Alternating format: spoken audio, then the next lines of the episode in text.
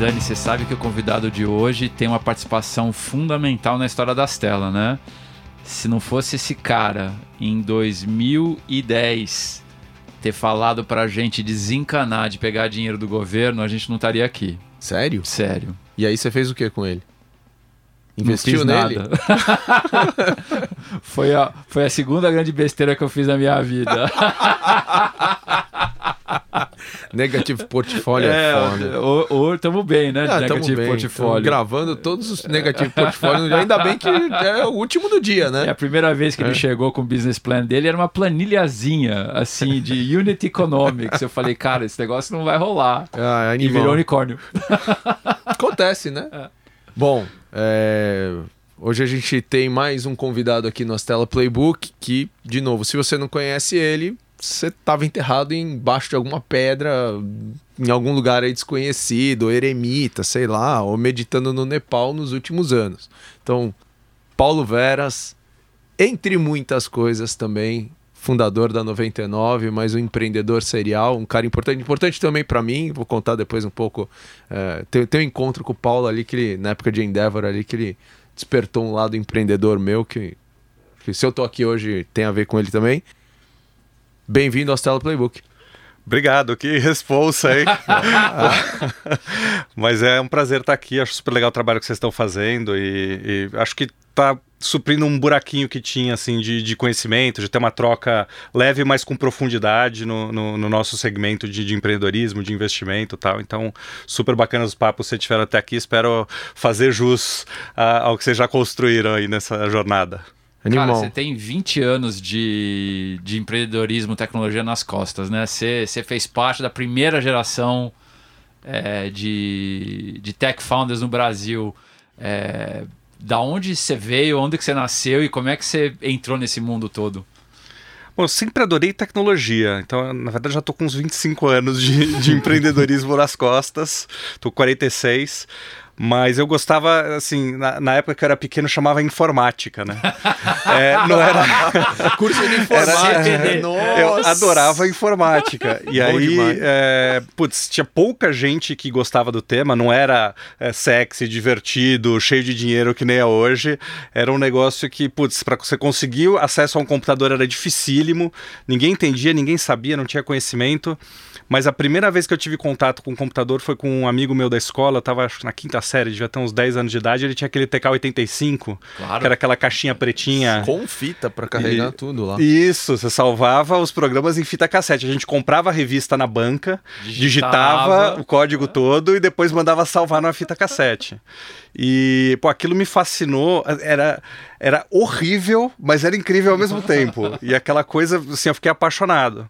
E aí eu comecei a, a querer estudar, a querer aprender. Aí minha irmã entrou na faculdade, ela é quatro anos mais velha que eu, minha irmã mais velha. E aí começamos a fazer um lobby pro meu pai comprar um computador lá para casa. Aí compramos um TK3000.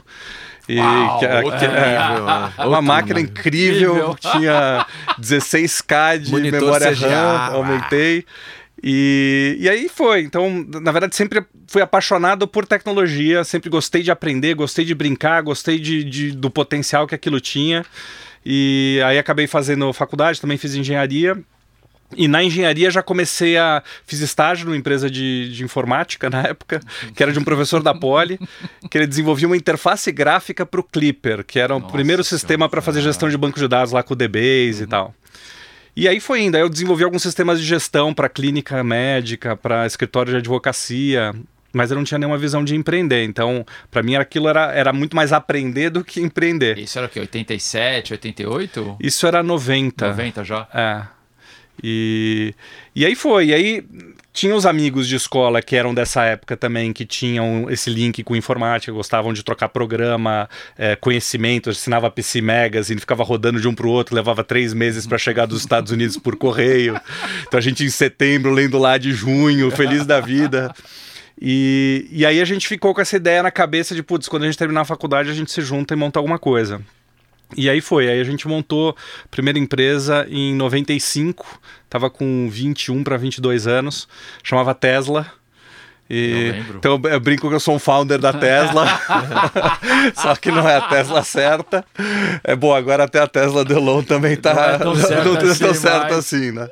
É, mas então foi uma jornada sempre muito cedo, mas com muita, com muito afinco, com muita vontade de, de fazer, de aprender e, e sempre assim no, é, na linha de frente, um pouco à frente até do que deveria ser. Então a gente Sim. pagava um preço aí de um pioneirismo excessivo e a Tesla ela fornecia software para e-commerce, não era? Era. A gente fez boa parte dos primeiros sites de e-commerce do Brasil. Ah. Isso, putz, estou falando 96, 97. Aí a gente fez o Guia SP, que era um site nosso, que foi um dos primeiros sites registrados no Brasil.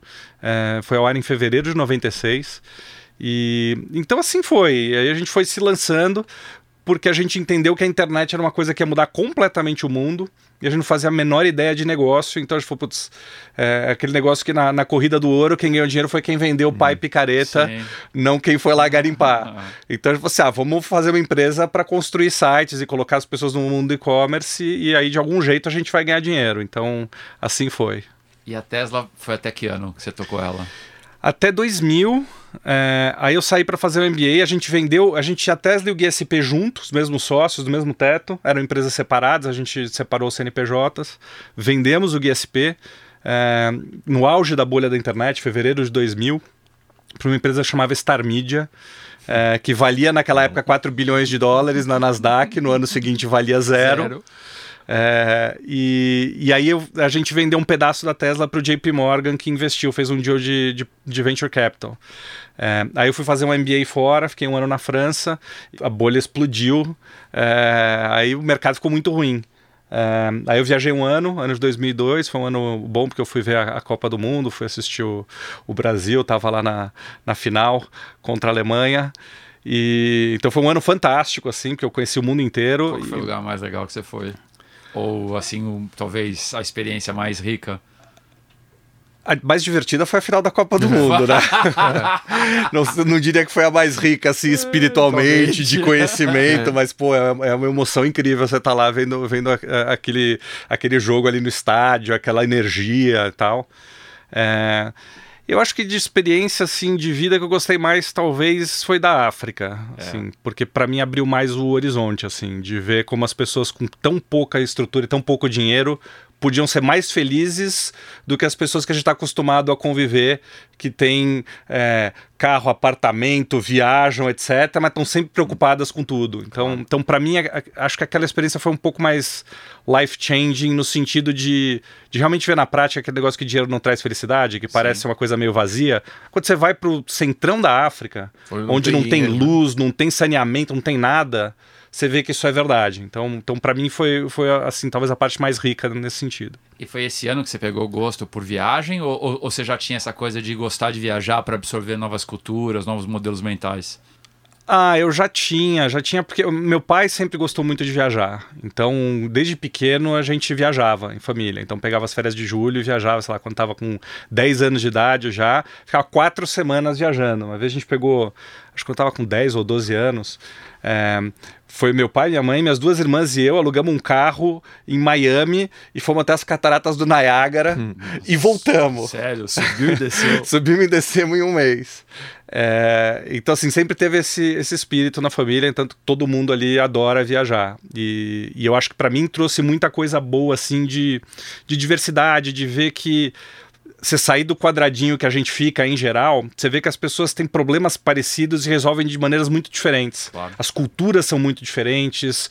É, e então, para mim, isso ajudou muito a expandir o horizonte. Eu acho que você acaba trazendo uma caixinha de ferramenta mais completa na hora que você vai atacar um problema. Você tem, tem outras formas. Não, você fica muito viciado num jeito só de fazer, mas é, você abrir a cabeça ajuda bastante.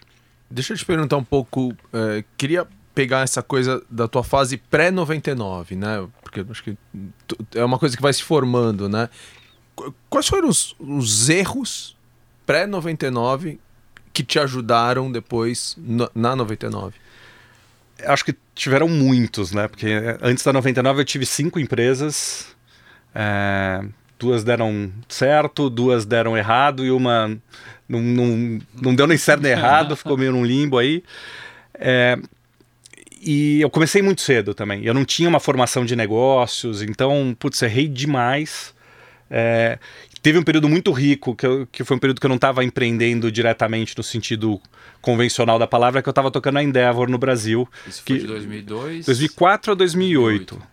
E foi um período que, assim, acelerou demais o meu aprendizado, porque eu, eu fiquei exposto a muito mais tipos de problema, perfil de empresa, de empreendedor, modelo de negócio. Então foi um período riquíssimo para mim, porque eu pude aprender muito com erros dos outros, num volume que até então eu tinha estava muito restrito às minhas próprias experiências, né? Mas eu diria assim, talvez os principais erros, gestão de pessoas, é, eu lembro que no, na Tesla, na minha Tesla, é, pô, tinha um plano de ter a melhor equipe, de, de ter o pessoal super motivado e tal. E eu genuinamente achava que eu estava fazendo um bom trabalho nesse sentido. E eu fui descobrir anos depois que eu fazia um trabalho desastroso nesse sentido. Eu fazia absolutamente tudo errado. Como que você descobriu é... isso? Eu descobri isso quando quando eu comecei a consolidar mais experiências da, da, Tesla, depois fiz o MBA, depois a Endeavor, pegando tudo isso e juntando e começando a entender o que, que funcionava, eu vi que não era o que eu praticava. Então, assim, para dar exemplos bestas, é, eu tinha uma preocupação muito grande em magoar as pessoas. É, e aí, quando dava feedback, por exemplo, sempre dava aquela dourada na pílula. Putz, não pode, não pode pegar muito pesado. Você falar com o cara diretamente qual é o problema, ele vai ficar chateado, vai desmotivar, vai querer sair da empresa. E, e aí eu acabei descobrindo depois, fazendo essa reflexão depois de outras experiências, que com, fazendo isso você perpetua o problema. Isso é ruim para a empresa, é ruim para o próprio funcionário, é ruim para o empreendedor, é ruim para todo mundo. Então você tem que é, você tem que realmente, como líder, assumir a responsabilidade de ser direto. Claro que você tem que também é, se preocupar em fazer isso de uma forma construtiva, é, respeitosa e tal. Mas se você não abordar os problemas, as oportunidades que as pessoas têm de melhorar, encarar as coisas de frente, as coisas não mudam. Então, isso eu vi claramente assim que é, pessoas que várias vezes eu, eu via que estavam fazendo uma coisa que podiam melhorar, etc. A forma como eu colocava não dava aquele tranco da pessoa realmente entender e mudar de comportamento. Então, isso para mim foi uma coisa muito, muito clara. É, acho que eu tinha também menos ideia de, de, diferenciação das pessoas. E, pô, toda empresa você tem algumas pessoas que são, assim, excepcionais e são a base da, da fundação da, da empresa e que faz ela crescer. E tem pessoas que são mais medianas, que entregam ali, carregam piano, que são importantes também.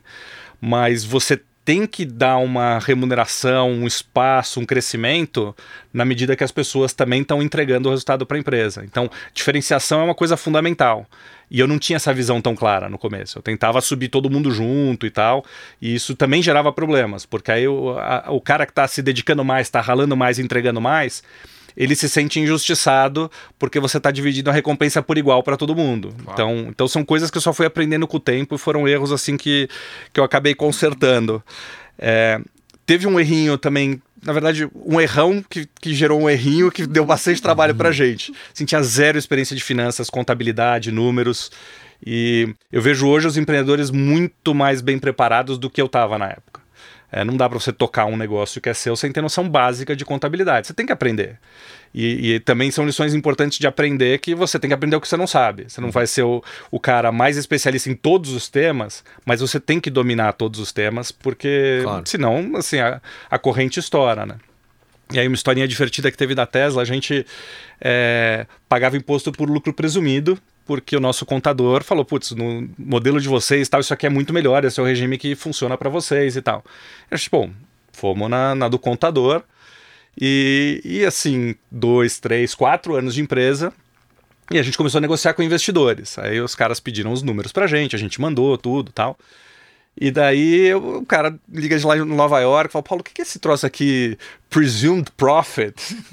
O é, que, que você quer dizer com isso? Eu falo, Não, isso aqui é a forma como a gente apura o nosso lucro. Você pega a receita toda, um percentual, aí você apura os impostos tal. Tá bom, entendi. Então, para o modelo tributário tal, você faz assim. Agora, você dá lucro ou dá prejuízo? Aí eu virei pra ele, não, como assim? Eu dou o lucro que tá aí. aí... Presumido, né?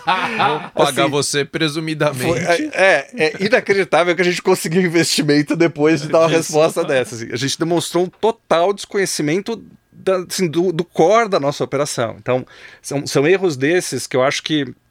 É, foram bem graves no começo, mas ainda bem que a gente conseguiu consertar a tempo e que depois ajudou. Eu acho que a coleção desses aprendizados ajudou a, a tornar a 99 muito mais forte. Talvez um último erro que acho que vale mencionar, porque acho que vários empreendedores passam por isso também, é medir as coisas certas. É, obviamente, para gestão você tem que medir tudo. Acho que as pessoas hoje em dia são mais disciplinadas, né? Geração dos nossos pais, talvez aquele negócio muito mais da intuição, de ah, eu que sei que tem, como tem que fazer, etc. É. A geração atual já está muito mais por dados, informação, inteligência, menos opinião e mais, mais inteligência. É, mas também tem que entender o que, que é, o que, que são seus drivers de valor e tal. Então, vou dar um outro exemplo aqui de um erro que esse foi, foi grande e, e me custou dinheiro, um bom tempo de vida e tal, mas me deu um dos aprendizados mais valiosos. Foi quando eu estava no Imperdível, que era um, um, negócio de compras coletivas. Isso já era e, o que, 2010? Isso 2010. E a gente estava numa toada de crescimento que parecia que o negócio estava indo muito bem. É, praticamente mês a mês a gente dobrava o faturamento, dobrava o número de clientes cadastrados.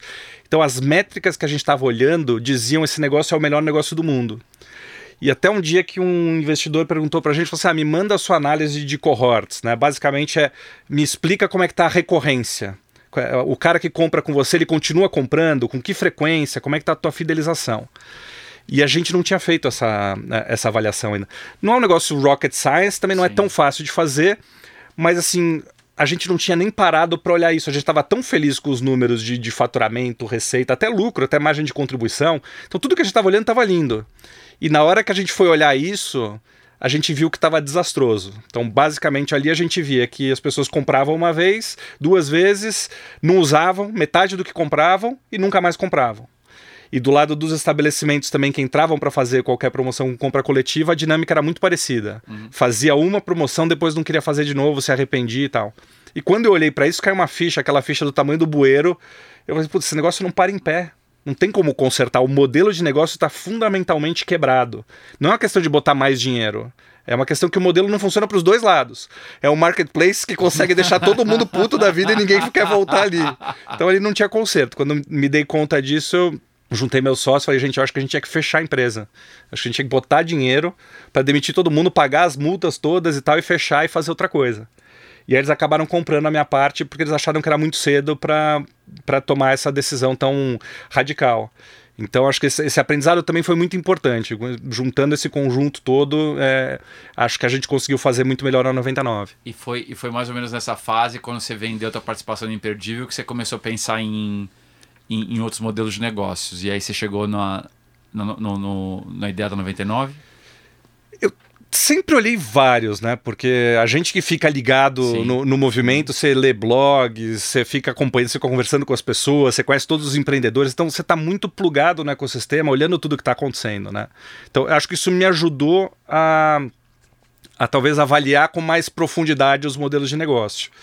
É, e aí o, o, a questão da 99 veio muito pelo Ariel e o Renato, que foram os cofundadores junto comigo, que eu estava olhando isso, mas eu não estava muito animado para fazer, porque eu já via vários empreendedores fazendo. Então isso falando do começo de 2012.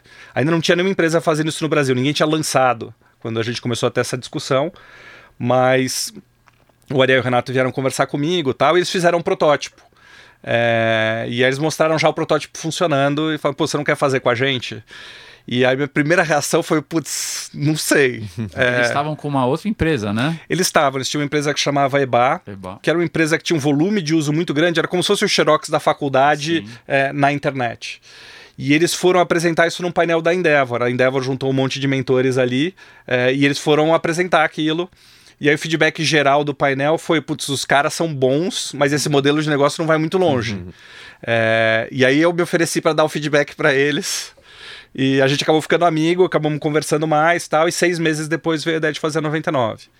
E, e aí no começo eu fui um pouco reticente porque eu sabia que tinha muita gente fazendo e eu entendia que isso ia ser um negócio muito intensivo em capital.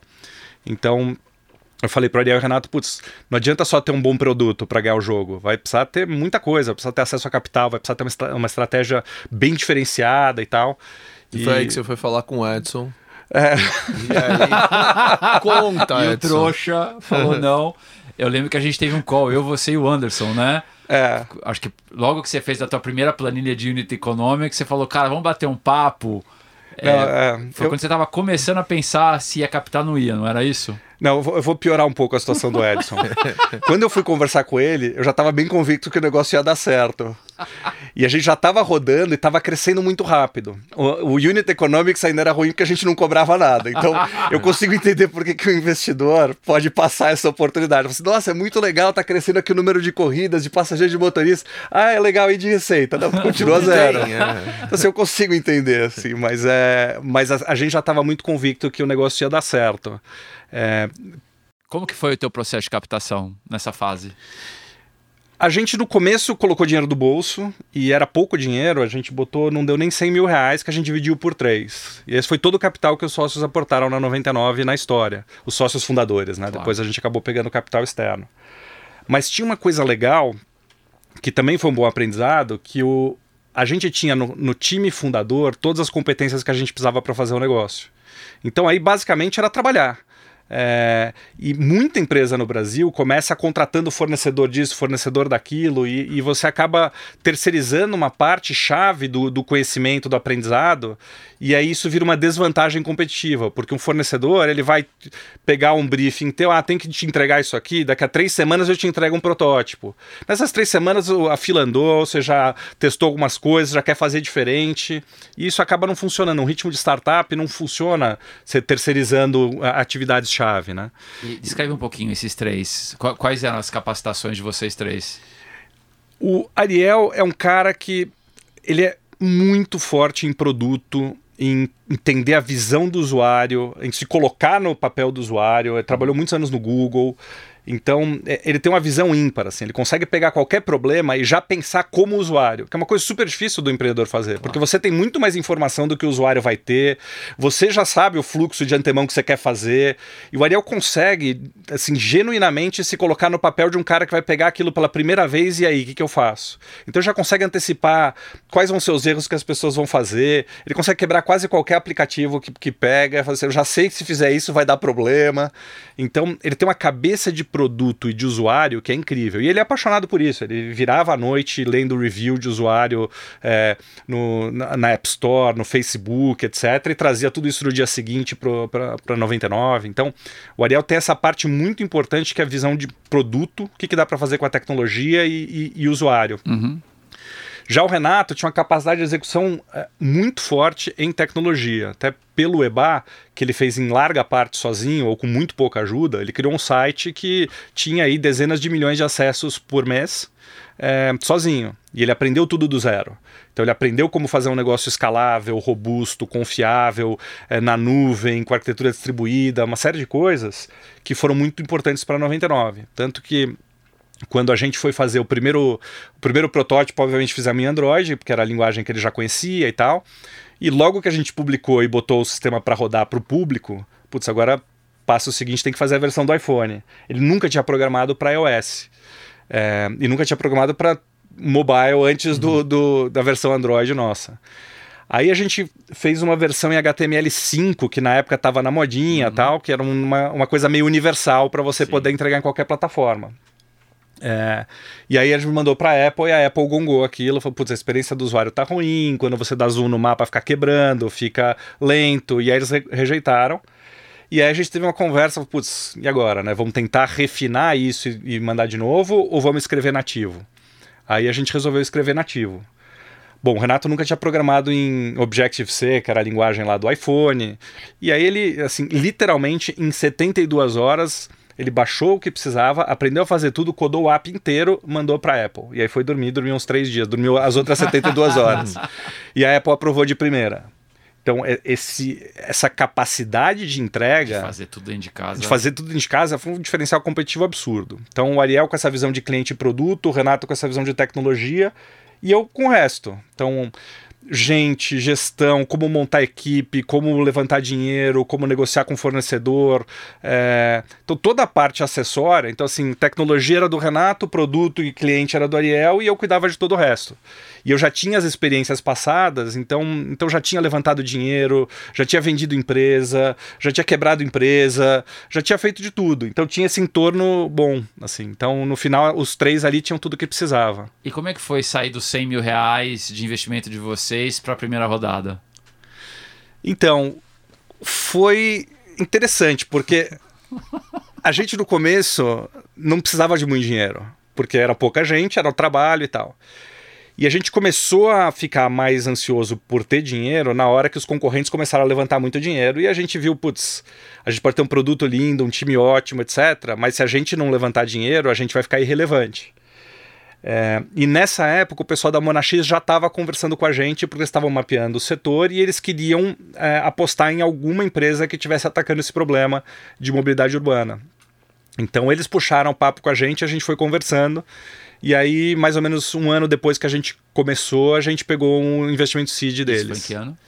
Isso foi em julho de 2013. A primeira. É, o aplicativo foi ao ar em 1 de agosto de 2012. Tá. E aí, então, praticamente um ano depois, a Monax fez seja, o primeiro quase cheque. Quase um ano de bootstrapping, é. com 100 mil reais de vocês para o seed. É.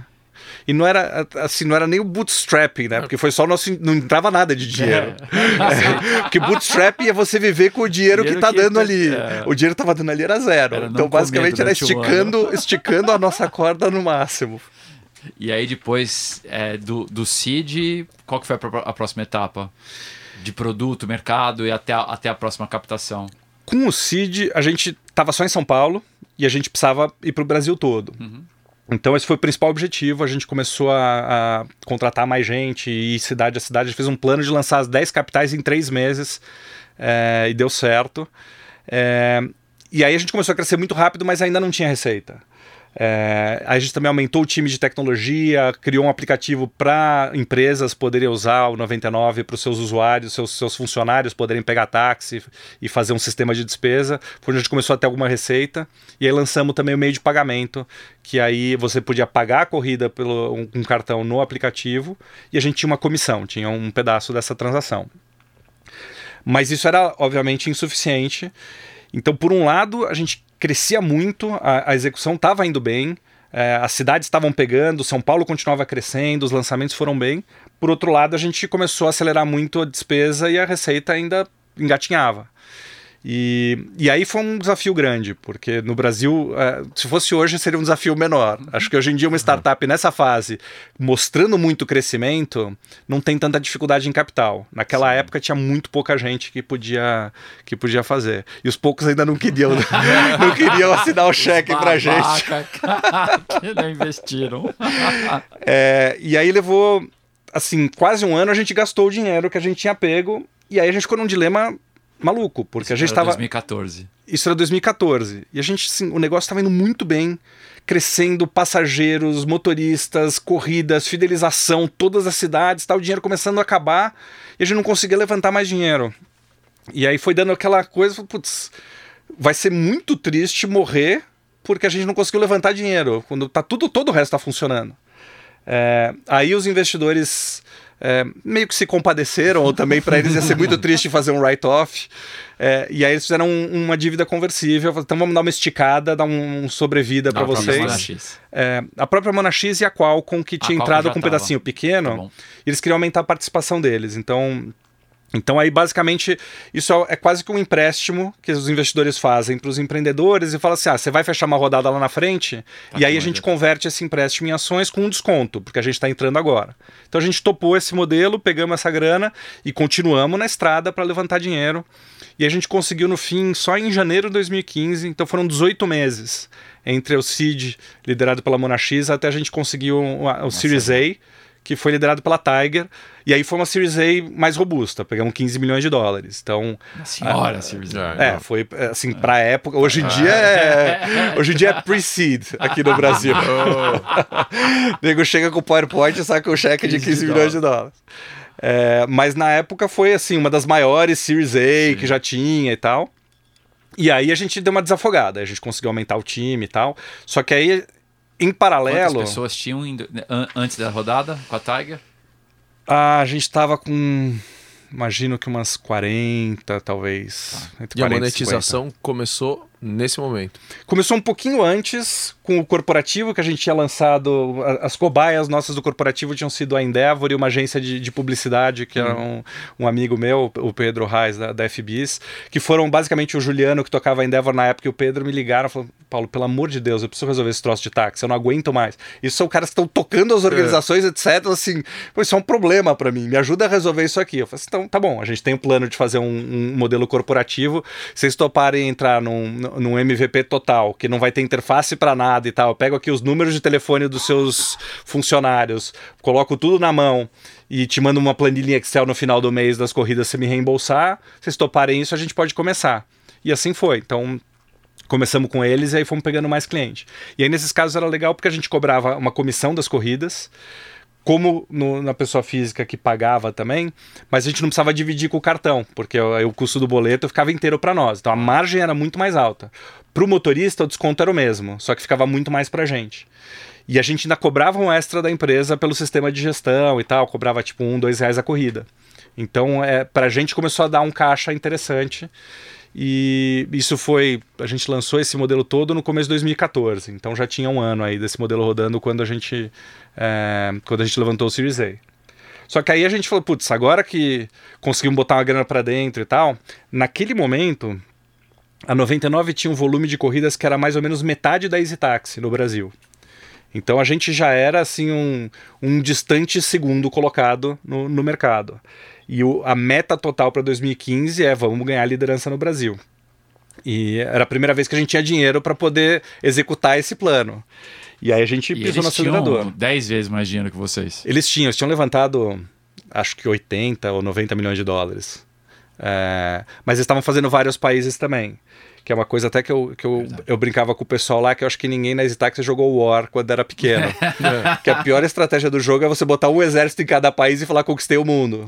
É, você tem que estar robusto, você tem que estar forte. E, e eles se diluíram muito. E e eu acho que talvez a Uber seja uma rara exceção que conseguiu fazer isso, atacar muitos mercados ao mesmo tempo, mas foi a startup que levantou mais dinheiro na história da humanidade. Então, com muito dinheiro, até dá para fazer isso. Aí mas o Maximiliano isso... fez um trabalho brilhante de expansão, né? Aquela coisa que ele tinha de cidade em cidade. Era uma coisa um pouquinho mais estruturada, não era? Eu acho que era menos estruturada do que era, era meio voluntarioso também. A Entendi. gente, depois de conversar com muita gente que fez as operações e tal, viu que era meio na cara e na coragem tá. também, mas pelo menos com dinheiro. Então, você conseguia abrir muita frente ao mesmo tempo e sustentar esse cash burn, que é, é quase impossível de uma startup poder fazer isso. Tá investindo em produto, em crescimento no seu próprio mercado e ainda atacar um monte de outros, claro. né? Mas então, assim, nosso objetivo lá era pegar esse dinheiro do Series A e falar, putz, agora vamos, vamos ganhar liderança no Brasil. E aí, em seguida, a gente já foi para um Series B, que foi um, uma rodada de 25 milhões de dólares. Com... Também liderada pela, pela Tiger. Tiger. Porque a gente olhou e falou assim: putz, a gente começou a botar a primeira para rodar e os efeitos vieram assim de imediato. A gente já começou a, a, a, a, rampar, já, já ficou claro que a gente ia conseguir passar, mas a gente ia precisar botar mais gasolina no tanque. Então a gente, putz, não vamos nem esperar mais para frente. Já vamos Faz adiantar essa rodada e fazer é. agora. Isso em 2015 mesmo, então? Julho de 2015, 2015 fizemos uma rodada de 25, 25 milhões de dólares. dólares. E aí depois disso, qual foi o próximo milestone? Aí depois disso, aí, então assim, 2015 foi o ano que em larga escala as pessoas passaram a conhecer a 99. Foi o primeiro ano que a gente teve dinheiro para investir em comunicação, em marketing, a gente patrocinou um monte de clube de futebol, fizemos campanha na TV, jornal, assim, ocupamos tudo quanto era espaço. E parece que é muito dinheiro, mas assim, é pouco dinheiro para fazer tudo isso. Então eu lembro quando a gente foi conversar com, com o Nizam lá na África, assim, ah, a gente queria fazer a campanha assim, a gente quer aparecer mais ou menos igual a Caixa Econômica, Casas Bahia, Vivo e tal. Eu disse, tá, mas você sabe que eles gastam mais de um bilhão de reais por ano. o que, que dá para fazer com uns 10 milhõeszinhos, assim? E gente, acho que a gente conseguiu fazer um bom trabalho, assim, mesmo com esse dinheiro que pra gente era muito, na, no sentido de, de assim, o que a gente estava acostumado e tal, pro que a gente queria fazer ainda era pouco, né? Claro. Então a gente fez cada realzinho render, assim, a gente era muito chato na escolha de cada mídia, cada campanha e tal, porque não, não podia gastar à toa, né? Então, a gente fez tudo isso em 2015. E aí, achando, putz, agora chegamos no final de 2015, o dobro do tamanho da Exitaxi no Brasil. Então, parecia é, para quem olhasse de fora, tipo game over, uhum. aí vê aqueles papos todos de network effects, de não sei o que, a marketplace, winner takes uhum. all, é a 99 e tal, jogo ganho. Podia todo mundo ir para casa e ficar só no, no piloto automático, né? Uhum. Mas tinha um pequeno detalhezinho chamado Uber, que tinha outros planos. É. É, e, e... O famoso russos do Garrincha. Né? E a gente já sabia disso. Então, é, é, eu até tentei, no final de 2015, eu tentei conter um pouco a euforia da turma, falando, gente, 2016 vai ser um ano muito duro. Porque a gente já estava tentando levantar o Series C, depois do, em julho a gente fechou lá de 25. Eu assim, putz, 2016 a briga vai ser em outro patamar. Vai ser contra um cara mais endinheirado, mais qualificado. E gente vai precisar de muito mais dinheiro. E eu lembro que a gente saiu do BMA nessa fase a gente estava andando aqui na JK e, e, você justamente em dúvida se você ia ou não ia conseguir levantar a Série C. É, exatamente. E aí levou levaram exatamente 18 meses 18 meses entre a Série B e a Série C, quando o normal teria sido uns seis meses. E de novo, não por problema nosso. O, o negócio estava indo bem, tudo apontando na direção certa, crescimento brutal, liderança no Brasil. A gente terminou 2015 com dois terços de market share de corrida por aplicativo no Brasil. Cada três corridas, a 99 fazia duas e todo o resto fazia uma, incluindo Uber, Easy Taxi, todos os outros menorzinhos. E só que acabou o dinheiro. E aí o Uber acelerou e naquele momento a gente ainda estava só no táxi, a gente ainda não tinha lançado o carro particular. É, ainda era não regulamentado fazer o carro particular, é, e na prática era, pela legislação que existia, era inclusive ilegal, não era só não regulamentado. Sim. E a gente estava tentando aprovar uma regulamentação para ter um, um arcabouço para poder entrar no mercado. E, mas também a gente não tinha o dinheiro. Então, mesmo que tivesse a regulamentação, a gente ia precisar de dinheiro para criar uma nova categoria e fazer ela crescer. Então a gente estava brigando nas duas frentes, segurando caixa loucamente. E aí chegou em abril de 2016, eu juntei a turma toda e falei, gente, é, isso fazia quase um ano que a gente tinha levantado a grana. Assim, a gente já gastou a maior parte do dinheiro que a gente levantou a gente está custando mais ou menos 5, 6 milhões de reais por mês e a nossa receita é 2. Então a gente está queimando 4 milhões de reais por mês. É... Se a gente continuar assim, a gente não chega no final do ano. Eu juntei todas as lideranças da empresa para mostrar isso. E foi um certo impacto. É... pequeno tipo, choque de é, realidade. Pequeno choque de realidade. Eu falei assim: os próximos 45 dias a gente tem que fazer um plano de break-even. A gente tem que conseguir equilibrar a conta, porque senão a gente não chega no fim do ano. Isso então, foi que mês de 2016? Abril de 2016. 2016. Então, assim, a gente saiu de um dezembro de 2015, cinco meses antes. Eufórico eufórico, feliz da vida, ganhamos jogo, somos os reis da cocada preta, etc. Pra, se a gente não mudar radicalmente, a gente tá assim a 200 por hora e o muro tá ali na frente. Então a gente tem que mudar o curso. E foi muito legal, porque aí todo mundo se mobilizou. Né? Assim, de toda a história da 99, esse é o momento que eu tenho mais orgulho, assim. Que foi o momento que o time arregaçou as mangas e falou assim, ó, isso não vai acontecer. Como que você então, fazia no dia a dia, nesses 45 dias, para poder executar isso? A gente já tinha um time muito bom. É, eu acho que no fim também foi a principal coisa que fez a gente acabar ganhando o jogo localmente e depois fazer uma boa briga com a Uber. E, e acho que a gente estava bem organizado, assim. O que a gente tinha de ruim é que a gente estava muito espalhado, estava com muita iniciativa aberta e estava investindo muito. Então o que a gente precisou fazer foi. Tinha um plano clássico para fazer o break-even, que era a gente só faturava um terço das corridas que a gente dava para os taxistas. Porque a gente só faturava quando era uma corrida corporativa ou quando a pessoa optava por pagar pelo app. Acontece que dois terços das pessoas optavam por pagar no táxi. E nesses casos a gente não tinha receita nenhuma. Então, tinha uma conta simples ali. A gente estava. A, a nossa receita era um terço do que a gente gastava. Só que a gente também só estava arrecadando por um terço das corridas que a gente gerava para os taxistas. Então a gente falou, putz, se a gente conseguir arrecadar por todas as corridas, pumba, tá Resolve mágico. E esse foi o plano dos 45 dias. Então foi, vamos conseguir construir um sistema e um modelo para poder cobrar por todas as corridas. E a gente fez. Então a gente falou para todo mundo, todos os projetos, todas as iniciativas que não tiverem diretamente ligadas com esse plano, Para. congela totalmente. Então, saindo dessa reunião, a gente orientou todo mundo, cada um senta com a sua equipe, passa essa mensagem e põe todos os projetos on hold. Já pega, já desmarca tudo que tem na sua agenda que não tem nada a ver com isso. E, e assim foi. Então foi um foco total, único nesse problema e, e aí acabou dando certo. Tesão. E aí depois, quando que foi a rodada com a Riverwood? Então, aí a rodada seguinte, que levou 18 meses também, é, de, de, julho né, de 2015 até janeiro de 2017, foi, é, foi, na verdade, a gente começou a conversar com a Riverwood, nesse meio período a gente discutiu tudo que dava, né? Porque é empreendedor, falou assim, putz, não vou deixar quebrar, eu Quem vou fazer. falar comigo, né? É, aí, putz, falei com todo, a gente não, como diz os americanos, a gente não deixou de virar nenhuma pedrinha para ver o que tinha embaixo, né? Falamos com todos os fundos do Brasil, fora do Brasil, discutimos de juntar com todos os concorrentes que já estavam no Brasil, que estavam fora do Brasil, e a gente puxou um papo com a Didi, que era é, o maior concorrente do Uber globalmente. E, e aí a gente começou essa conversa até em janeiro de 2016. E, e aí foi evoluindo. E aí a gente chegou no final do, do ano, levou praticamente um ano a conversa, e aí eles toparam liderar uma rodada. É, e aí a River entrou junto, é, que é um fundo bacana, focado em América Latina, base em Nova York, mas que eles têm muitos investimentos no Brasil, na Argentina, na região.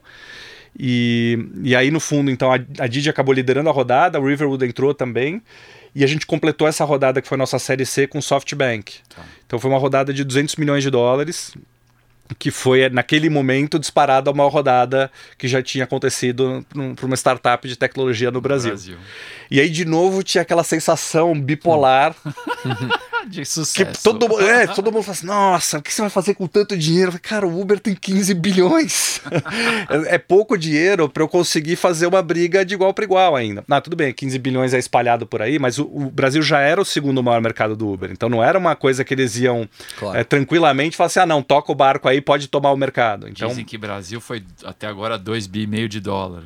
É, não sei se eu acho que não foi tanto, tanto assim. Tá. Porque, na verdade, para o Brasil foi muito fácil para o Uber. O, Uber é. assim, o Brasil é disparado o melhor país do mundo para o Uber. Tá. Porque é o segundo maior país em volume de corridas, só atrás dos Estados Unidos. É, mas é um país onde eles fazem muito lucro. Porque eles tiveram muito pouca concorrência. Então, esse ano de 2016, que a gente estava sofrendo, sem dinheiro e tal, eles, eles nadaram de braçada, de braçada. Porque só eles estavam no carro particular praticando um preço 30% abaixo do táxi, e é um mercado extremamente sensível ao preço. Então, o mercado hoje de, de ride sharing ele é, é, muito maior do que era o mercado de táxi onde a gente estava inserido. Porque o, como baixou o preço, muito mais gente, gente passou a ter acesso. Então, então assim, o Uber nadou de braçada e eles precisaram investir muito menos dinheiro do que em outros mercados onde eles tinham que bater de frente com alguém. É, eu acho que eles botaram uns 2 bilhões de dólares provavelmente na China, antes de, de jogar a toalha e juntar com a Didi. Entendi. Mas no Brasil eu acho que foi muito, muito menos, menos do que isso. Entendi. E em que momento vocês falaram tá na hora da gente vender? Em nenhum momento. a gente acabou vendendo meio que. A contragosto. É, porque a questão era a seguinte: no, no momento que a gente pegou essa rodada, Gente, da mesma forma como a gente pegou a primeira rodada lá, o Series A, e falou, agora a gente pode ganhar da Easy Taxi, uhum. quando a gente pegou a rodada de 200 milhões de dólares, a gente saiu claramente com a sensação, agora a gente pode ganhar da Uber. Não ia ser uma coisa tão simples e tão rápida. Não é só pegar aquele dinheiro e no final do ano a gente já tá maior que a Uber. Claro. Mas aquilo realmente posicionava a gente para falar assim: a gente pode voltar a liderar no Brasil. Porque aí, em 2016, o Uber saiu de, sei lá, 10% de market share para 70%, 80% de market share. Então, basicamente, tomou o mercado inteiro para eles. E, e então a gente tinha uma virada muito grande para fazer para conseguir retomar esse espaço perdido. E a gente estava confiante que a gente conseguiria, porque estava com um time bom, estava com funding. E a gente começou a, a, buscar uma rodada nova de 500 milhões de dólares. É, aí sim a gente estaria assim mais tranquilo de ter dinheiro suficiente para chegar na liderança no Brasil. É, mas aí quando isso aconteceu, quando a gente estava tava até bem encaminhada essa rodada, já tinha vários fundos interessados e tal. de 2017? Era segundo semestre de 2017. A Didi comprou a Uber na China. Ah, não, isso foi em 2016, desculpa, que a, que a Didi comprou a Uber na China. É, 2017 o que aconteceu foi que o SoftBank resolveu investir na Uber. E aí o SoftBank era, naquele momento, o nosso maior acionista. E aí, na hora que eles falaram, putz, agora a gente vai investir na Uber, na verdade, eles não falaram, né? A imprensa falou é. e tal, a gente lendo pelo jornal, lendo no TechCrunch e tal. Sim, vai ficar complicado, porque era o cara que ia fazer o cheque pra gente. De 500. Tá botando o cheque no nosso principal concorrente, né? É, e, e aí a, a, conversa mudou, a gente tinha reunido no board da 99 todo mundo de acordo com esse plano de vamos levantar meio bilhão e tal, e tá tudo, tá tudo certo. E aí quando a gente foi pro SoftBank agora vai botar o dinheiro no, no Uber, mudou isso. E aí o pessoal falou, a Didi chegou pra gente e falou assim, putz, a gente queria ver então se vocês não querem vender a empresa e conversa entre vocês e, tra e tragam um preço pra gente. A gente conversou entre a gente, é, os founders e todos os outros investidores, e a gente voltou para eles e falou assim, putz, a gente não quer botar um preço, a gente não quer vender a empresa.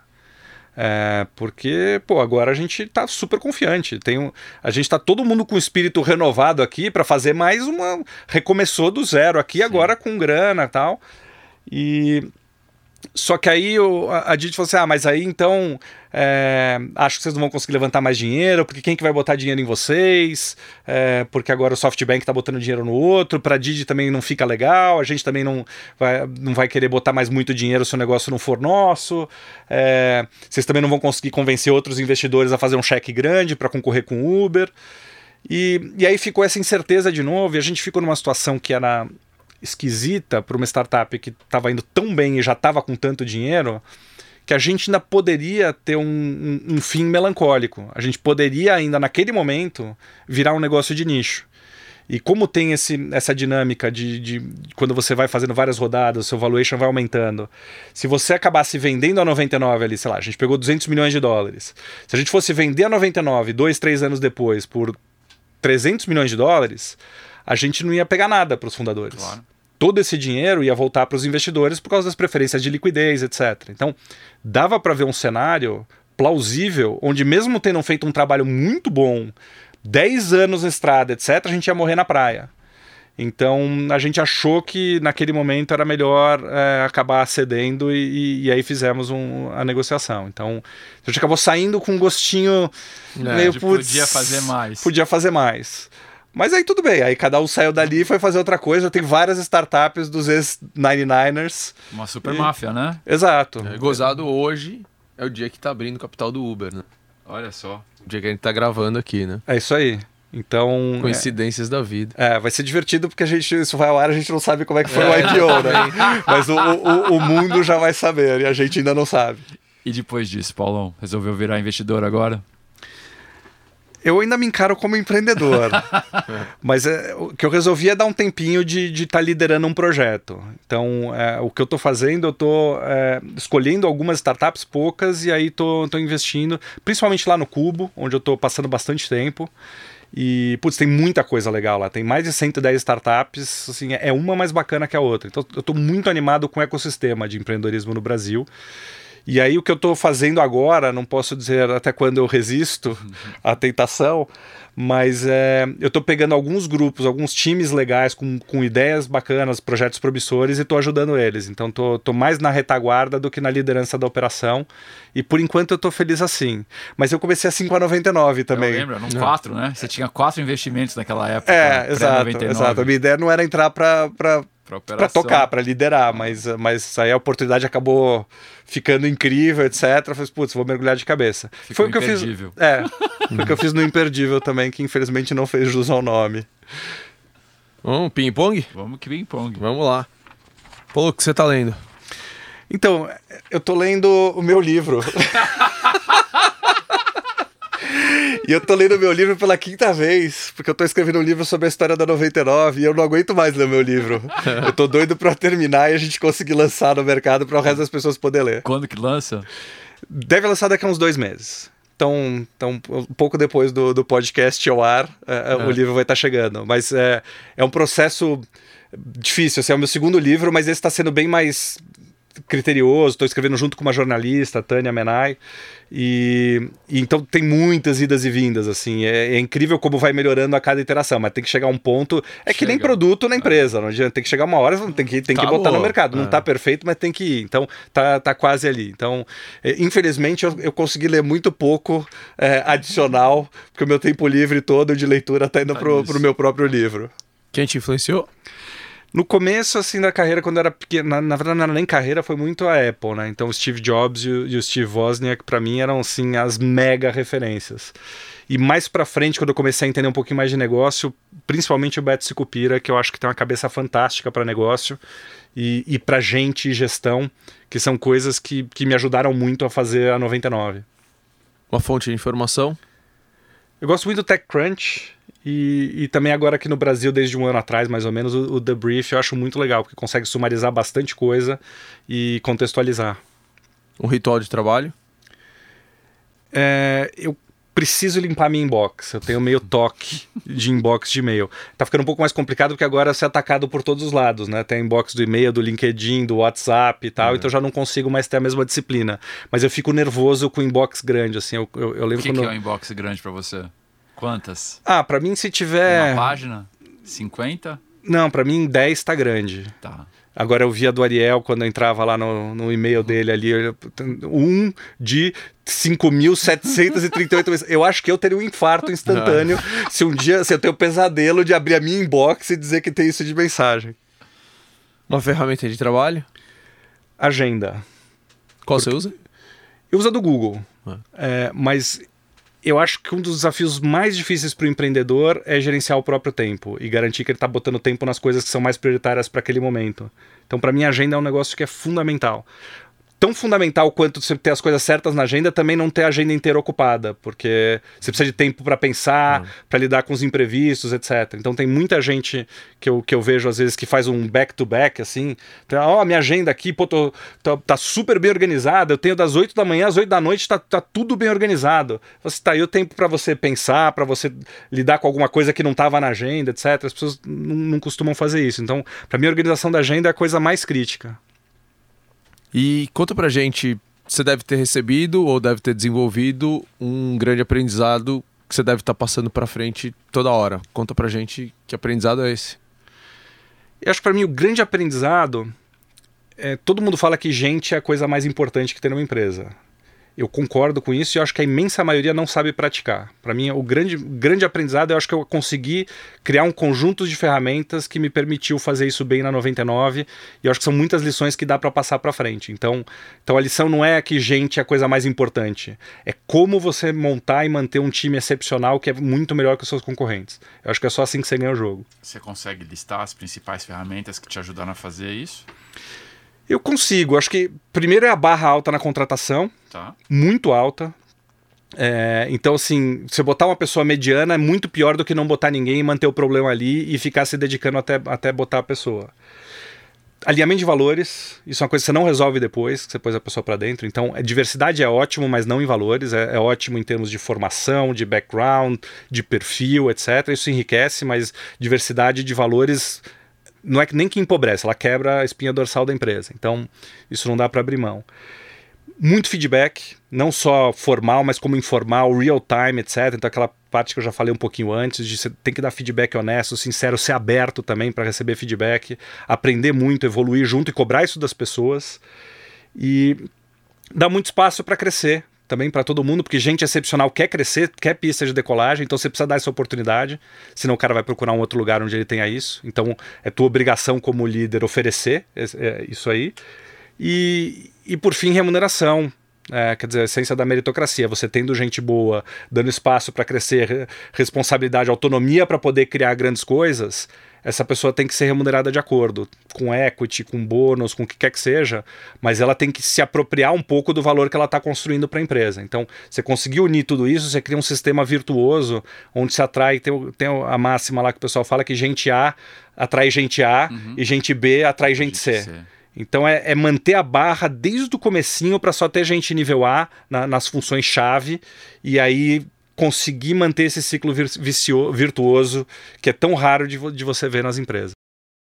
E você vai contar pra gente qual que é o teu episódio com o Paulo Veras ah, que mudou claro. a tua vida? Eu eh, teve um momento, eu, eu em 2007, alguma coisa assim, oito, eu eu queria a publicidade já já estava dando no talo assim comigo é, e eu, eu queria fazer outras coisas e eu não sabia o que né? E aí eu comecei a fazer alguns investimentos anjo tal, conheci você, Edson tal, e, e a Karen, Canaã, uh, falou: ah, não, ela trabalhava comigo, ela falou: ah, você tem. Uh, aliás, ela tinha acabado de, de, de, de, sair da agência. Ela falou: ah, não, você tem que conversar com o Paulo, né? E, e, o, e aí eu fui lá uh, tomar um suco, não fui nem tomar um café, na Vila Olímpia. E aí o Paulo me falou um negócio que. E eu sempre fui um cara muito fechado. O Paulo me falou um negócio: ah, não, você tem que estar aberto a falar com as pessoas. Eu não sei muito bem o que te dizer, é, o que você pode fazer tal, enfim. É, mas acho que você tem que estar aberto a falar com as pessoas. E, e aí mudou uma chave, assim, porque acho que nunca ninguém tinha me falado isso. Né? Acho que talvez aquela coisa de formação de publicitário, tal, aquela coisa é, né, de muito em si mesmado, né? Tem que ter as ideias, né? E, e eu falei, é mesmo, meu, às vezes as respostas não estão aqui dentro, né? E aí eu, eu virei uma parabólica, né? você, repara, e, e tento desde então processar tudo. E acho que aí boa parte das coisas que eu fiz assim foi, foi muito nisso assim. Mas acho que foi a primeira pessoa super te agradeço isso. É, porque foi uma chave assim que por algum motivo nunca ninguém tinha falado pô ouve mais os outros né? E eu tenho feito isso animal boa legal obrigado Paulo nada prazer Super bom. Então, este foi mais um episódio do Astela Playbook. Esse e mais todos os nossos outros você encontra aí em todas as plataformas de podcast. Procura aí Astela Playbook, a gente tá lá. Valeu!